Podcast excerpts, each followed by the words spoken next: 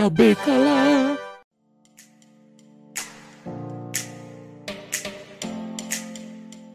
Olá, meus amigos do podcast Ao Cubo. Eu sou Eduardo Schneider e estamos aqui para mais um cubículo, aquele nosso episódio curtinho. Já estou aqui com meu White Russian do lado para falar de O Grande Lebowski, esse filme divertidíssimo dos irmãos Coen de 98. E para esse papo, estou aqui com uma convidada muito especial, Ana Guimarães, do podcast Vice. Oi, Ana. Oi, pessoal. Prazer em estar aqui pela primeira vez, primeira de muitos, espero. E também estamos aqui com o nosso velho amigo Rodrigo Poli. Fala galera, eu também estou aqui com meu White Russian e vamos que vamos, que eu já tô até com meu roupão também, inclusive. É isso aí. Então vamos começar aqui o nosso programa. Aninha, é... como foi a experiência de rever o filme para a gente ter esse nosso bate-papo aqui da primeira vez que você viu e agora revendo mais recentemente? Ah, é, foi um sentimento muito parecido com o que eu tive da primeira vez, assim, né? De muitas coisas, meu Deus do céu, é isso que tá acontecendo? E ao mesmo tempo rindo muito, né? E, sei lá, se apegando aos personagens cada vez mais. Todos os personagens, na verdade, porque são todos muito incríveis.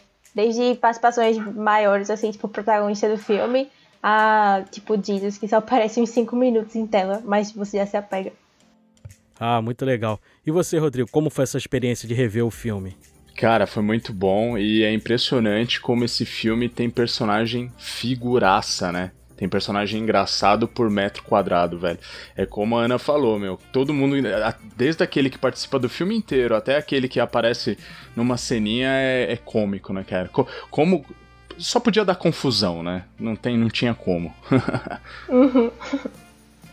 é, e dando uma lida sobre o filme, é muito engraçado que é, esses personagens eles foram baseados em pessoas que existem, cara. Eu não sabia disso, depois eu andando lendo. O personagem do, do Lebowski, lá o The Dude, ele é baseado num, num cara chamado Jeff Dowd, que ele ajudou os irmãos Coen a obter o seguro de distribuição do primeiro filme deles, o Gosto de Sangue, de 84. Eu não sabia disso. E o personagem também do John Goodman, o Walter, também é baseado no, numa pessoa que existe, cara.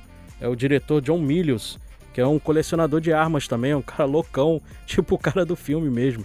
Interessante, muito interessante isso, cara. A gente acha que não ia ter é, nada relacionado com a realidade, olha aí, como é que pode, né? Existe um cara igual o Walter mesmo. É muito doideiro pensar assim. E, e, tipo, pelo que eu vi, esse cara também. Eu descobri também dessa vez que ele foi baseado numa pessoa real. Pelo que eu vi, ele é um roteirista, tipo, muito famoso, assim, de Hollywood. E o povo ama trabalhar com ele, apesar das doideiras dele assim também, sabe? Aí eu, caramba, velho, que surreal. Mas ainda bem que dá certo, né? Pra ele. Há pouco tempo a gente teve um, um, um, programa também sobre pontinhas. E o curioso é que o Flea aparece de novo, né? A gente comentou que o Flea aparece no De Volta para o Futuro e tá lá o Flea de novo, aparecendo no, no filme lá. O Flea gosta é, mesmo de fazer eu, pontinhas. Eu ia, eu ia te falar, eu ia falar justamente isso. A gente fez recentemente um episódio sobre isso e é, é uma curiosidade, né? O Flea tá lá de novo aparecendo, cara. E uma outra curiosidade é que muitas roupas utilizadas no filme pelo, pelo cara é, é do próprio Jeff Bridges, sabiam dessa? Sim, sabia dessa. E é muito engraçado. O... E outra curiosidade também do filme é que o. A gente recentemente teve um lançamento aí de um filme bem legal do Charlie Kaufman, Estou pensando em acabar com tudo. E o Charlie Kaufman, eu também olhando para a gente fazer esse podcast, eu descobri que o Charlie Kaufman também faz uma pontinha no filme. Ele aparece lá na hora que tem uma, uma cena de dança interpretativa. O Charlie Kaufman tá lá no público. Olha. Eu não sabia disso, eu não consegui visualizar. É. Vocês conseguiram ver? Não, eu não. Não. Calma, qual a cena? É uma cena que tem uma, uma dança lá, é, interpretativa, e ele aparece lá, ele tá na plateia. Ele deve estar tá bem no, no, meio ali, por isso que a gente não é. consegue ver. Você é obrigado só, a ver de só novo. pesquisando mesmo para saber. É. É, pra ficar olhando ali pra ver se a, gente, se a gente consegue achar o Charlie Kaufman. É, muito bom. Muito bom.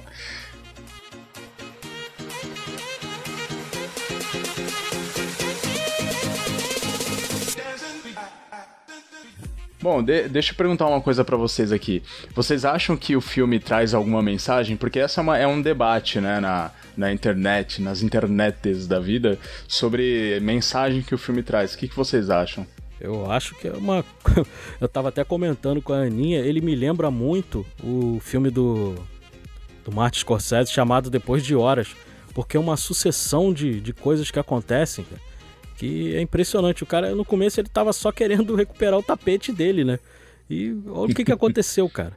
E uhum. é tanta confusão que você fica doido ali, ele vai se metendo numa confusão que se mete em outra. E ele tá sempre tranquilo, né? Ele não, não tá estressado com nada, tá sempre com aquela expressão dele, que tá tudo bem. Em compensação, o Walter ali só vive estressado, né? O Walter tá sempre nervoso, tá sempre querendo puxar a arma, tá querendo sempre brigar. É o contraponto dele, né? E o, o coitado lá do personagem do Steve Buscemi, que fica praticamente o filme todo calado ali, né? Só, só observando ali, é o mais quietinho do grupo, né? É, ou então, levando patada, são, né? De Walter. Ou levando patada, é verdade. O Walter. o Walter não, não, não tá pra brincadeira, não. Não, e o Donnie só com a cara dele já é muito engraçado, né? é. Sim, sim. E o engraçado é que esse filme ele foi se tornando cult conforme foi o passar do tempo, né? Porque esse filme, na época que lançou, ele não fez sucesso nenhum, cara. A crítica foi meio fria, não fez tanto estardalhaço e conforme foi passando o tempo, esse filme é um filme cult hoje, né? Todo mundo comenta, tem sempre cenas do, do Grande Lebowski aí, sempre comentado em algum filme. Tem até nos Vingadores, né? No Vingadores Ultimato. Sim, o Thor tá Deus, aparecendo, tá aparecendo com, com, com The Dude ali, né? Tá bem igualzinho ali, o, aquela pança, aquela roupa né? sempre despojada. E até o personagem do, do Robert Downey Jr. comenta, ele chega, ele chega a chamar ele de Lebowski, né? No filme. É muito engraçado. Mas eu acho muito curioso esse efeito do tempo com os filmes, sabe? Porque, tipo, a gente ama esse filme hoje. E eu fico pensando, como é que a galera da época não gostou, pô? Como assim, com o tempo foi que foram gostando dele? Porque ele é maravilhoso. E por que é que tem com o povo da época que, que estranharam tanto, assim? Tipo, poxa, é muito estranho esse efeito nos filmes, mas isso acontece em vários casos, na real. É, na verdade, os irmãos Coen, eles, eles são muito, assim, exaltados por não por todo mundo, não por pelo grande público, você vê que ele não tem uma recepção calorosa, mas o pessoal que pessoal mais que acompanha o cinema mais de perto, é um filme que é sempre esperado pelos pelas pessoas, né? É, sempre tem um elenco maravilhoso, ele trabalha ali com, com alguns atores é, normalmente. É, o filme tem um elencaço, né? O que, que você acha disso, Rodrigo? Não, é sensacional. Na verdade, o, onde os fracos não têm vez é dos irmãos Coen também, não é? Se não me engano. Aham. Uhum. Sim, é. sim. Então, é uma obra-prima, né? É um filmaço, né? Fargo também, a série também, é, é, uma, é uma baita série. Então, tudo que eles fazem, assim, é, é, é são sempre coisas meio exageradas, assim, de, de acontecimentos, assim, que você fala, meu, não é possível que um negócio desse pode acontecer. É, é sempre, assim, uma grande confusão, né? Uma coisa fora do comum acontecendo, mas eu acho legal esse direcionamento uhum. que eles tomam na, na, na arte deles, assim, né? De, de, tipo, você vê, assim, pessoas bem reais assim mesmo, né? Bem reais em grandes confusões assim. Pessoas normais, mas com grandes acontecimentos assim, né? Que não tem um estilo de vida normal assim. Aliás, é engraçado isso no, no, no Lebowski, por quê? Porque, meu, foi acontecer tudo aquilo justamente com um dos caras mais preguiçosos que a gente já viu no cinema. Assim, o cara tinha preguiça até de, sei lá, meu, de respirar e aconteceu tudo aquilo. Ele, pô, eu só queria o meu tapete. E olha o que, que foi acontecer, né? Isso que é engraçado, esse contraponto. É, o Dude, eu acho ele muito engraçado, porque, tipo, ele parece a pessoa mais passiva do mundo do cinema, assim, sabe? Mó tranquilidade e tal. Mas do nada ele fica implicando, assim, com as coisas minúsculas, tipo um tapete. o filme todo, o tapete, velho. Só o tapete. É, é, muito engraçado esses pontos, assim, dele. É, ele se preocupa muito com o tapete e também com o drink que tá na mão dele, né? O drink que tá na ah, mão é. dele, quando é alguém esbarra no drink, ele fica revoltadíssimo. E ele, qualquer hora do dia, ele, aquilo ali é o café da manhã dele, é o lanche, é o almoço, é o jantar, ele tá sempre com aquele drink na mão. É um personagem à parte ali. junto com, com os outros atores ali. Ele tá sempre com, com o drinkzinho dele na mão, né? Não, e eu já fui pesquisar como faz esse drink, porque agora eu quero tomar esse drink de todo jeito, cara. Eu já fui ver que é nata líquida uhum. com um vodka e mais alguma coisa lá que eu tenho salvo lá e depois eu, eu vou, vou experimentar isso aí e, e vai estar tá no TikTok, inclusive. Do podcast ao cubo, olha aí, ó. ó, que legal. É, o outro ingrediente é o licor calua. Ah, boa, boa, boa. O licor calua Vou que atrás. tem. No... Isso. E é um filme. O que eu gosto nesse filme é que é um elencaço, né? Pô, o filme tem o Jeff Bridges, que já é ator e consagrado, ganhador de Oscar. Tem o Philip Seymour Hoffman ali, novo, novinho, Pô. que também, infelizmente, deixou a gente cedo aí, mas é um, Exato. era um ator fenomenal. Brilhante, eu, sou, eu sou né? apaixonado por Capote, entendeu? ele atuando uhum. em Capote. Não, não, ele é. fazendo o vilão também do Missão Impossível também. Para mim foi o melhor vilão dos filmes da, da franquia do Missão Impossível. Tem o Steve Buscemi, que tá sempre aparecendo no filme dos Irmãos Coen, né? Ou em algumas comédias aí que a gente também tá sempre vendo. Tem a, tem a Julianne Moore, cara. Tem a Julianne Moore no filme, cara. Que é uma baita de uma atriz também. Tem o John que Goodman, elenco, cara. É um filme recheado. É um elenco maravilhoso. Os Irmãos Coen consegue reunir aí uma galera realmente de primeira. E, e como a Aninha falou, também sinceramente, eu não sei como é que esse filme não fez sucesso na época. Porque é um filme que tinha tudo para ser exaltado aí desde o primeiro momento, porque ele é divertidíssimo. É. Eu sou apaixonado por esse filme. Quando, quando teve, a gente teve a ideia aí pra fazer o, o podcast, eu fiquei empolgadíssimo para fazer, porque é um personagem assim, que ele tá dentro da cultura pop, entendeu? E vai ser sempre lembrado, cara. Ele nunca uhum. vai ser esquecido. Né, Rodrigo? Pois é, e apesar de, de acontecerem umas confusões assim, que você fala, meu, não é possível, essas confusões todas, elas são muito, elas estão muito bem alinhadas assim e faz muito sentido assim, todos os acontecimentos, né? Por isso que é interessante. É, é um filmaço realmente, mas esse acontecimento, né, até que, que a Ana comentou sobre não ter feito sucesso na época, né? Como que isso não pode acontecer, que a gente está falando. É, outro filme que é um clássico, acho que é o filme com maior nota no IMDB, é o Um Sonho de Liberdade. Na época também não ganhou Oscar, né? E, e mesmo assim não foi um sucesso de bilheteria na época, não, viu? E hoje em dia é um filme aclamado, né? É maravilhoso, né? Putz, é maravilhoso, meu filme favorito. Talvez o favorito mesmo. Olha aí. esse filme.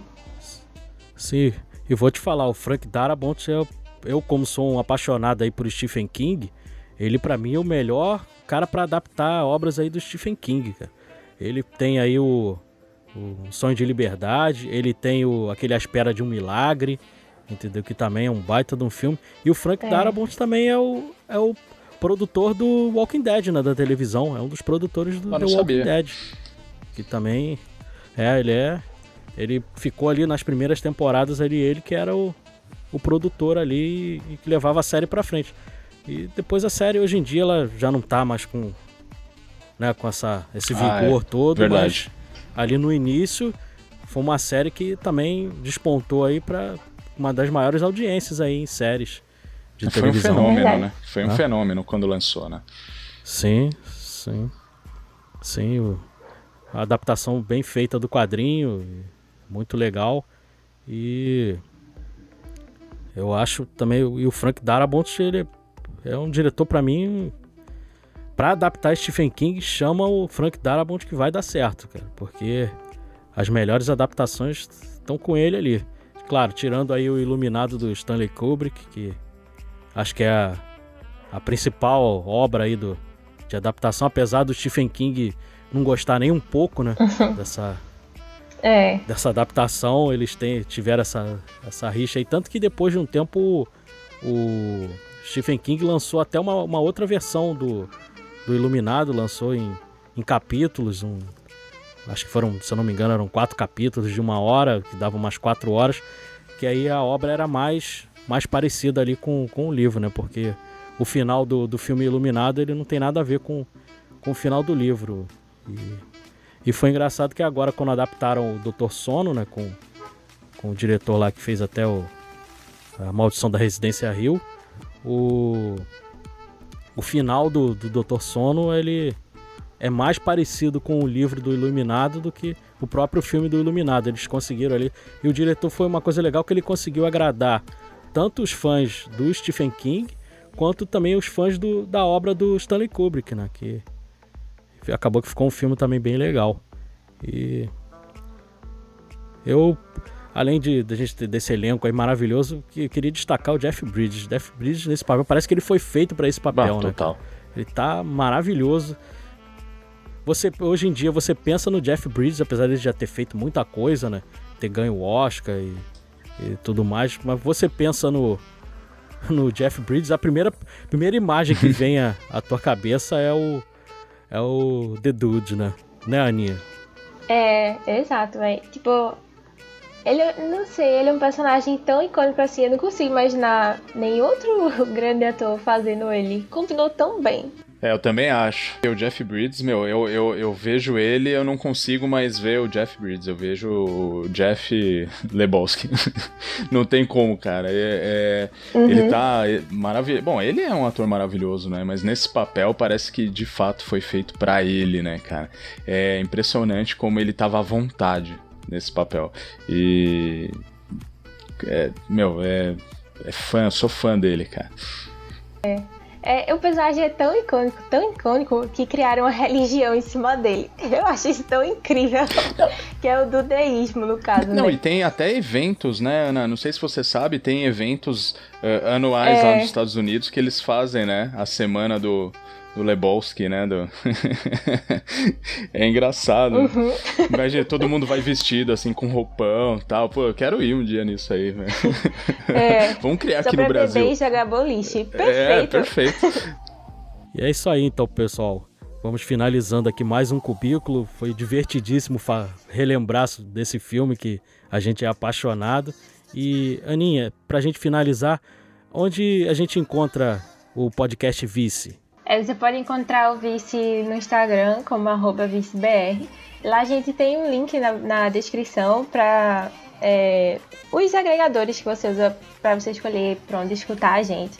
A gente tem um, um, grupo no Telegram também, também tá em vicebr. A gente tem um bocado de discussões bem legais lá.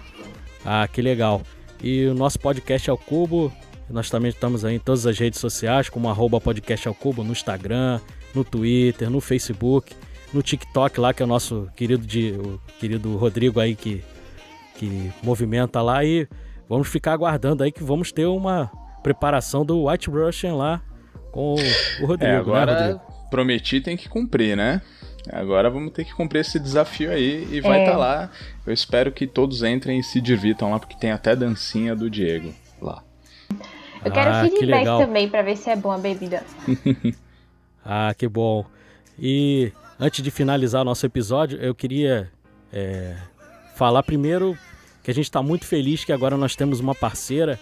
Nós somos parceiros agora do Telecine. Opa! E que tem um catálogo assim maravilhoso. Sensacional. E, e a gente vai estar tá sempre fazendo aí conteúdo sobre, sobre o streaming lá também do Telecine, porque tem muita coisa boa, tanto de coisas mais recentes quanto os, os clássicos. E também dizer que lá no nosso site você encontra um link que dá 30 dias grátis, né? Pra você degustar e aproveitar. E tenho certeza que depois desses 30 dias é, você vai querer continuar porque tem um catálogo maravilhoso. Está sempre é, renovando. Toda semana eles estão incluindo novos filmes. E eu, inclusive, encontrei clássicos lá maravilhosos, cara, como Glória Feita de Sangue. Eles lançaram recentemente o 1917, que também foi um filme bem aclamado aí de 2019. E tem lá o Glória Feita de Sangue, cara, que é um filme maravilhoso com Kirk Douglas, também da Primeira Guerra, que vale a pena Muito bom. aí, também como dica para ver o filme, né? Então é. vamos finalizando e um grande abraço, pessoal. Até a próxima. Valeu, pessoal. Obrigado, Aninha, pessoal do Vice. Até mais. Até a próxima. Tchau.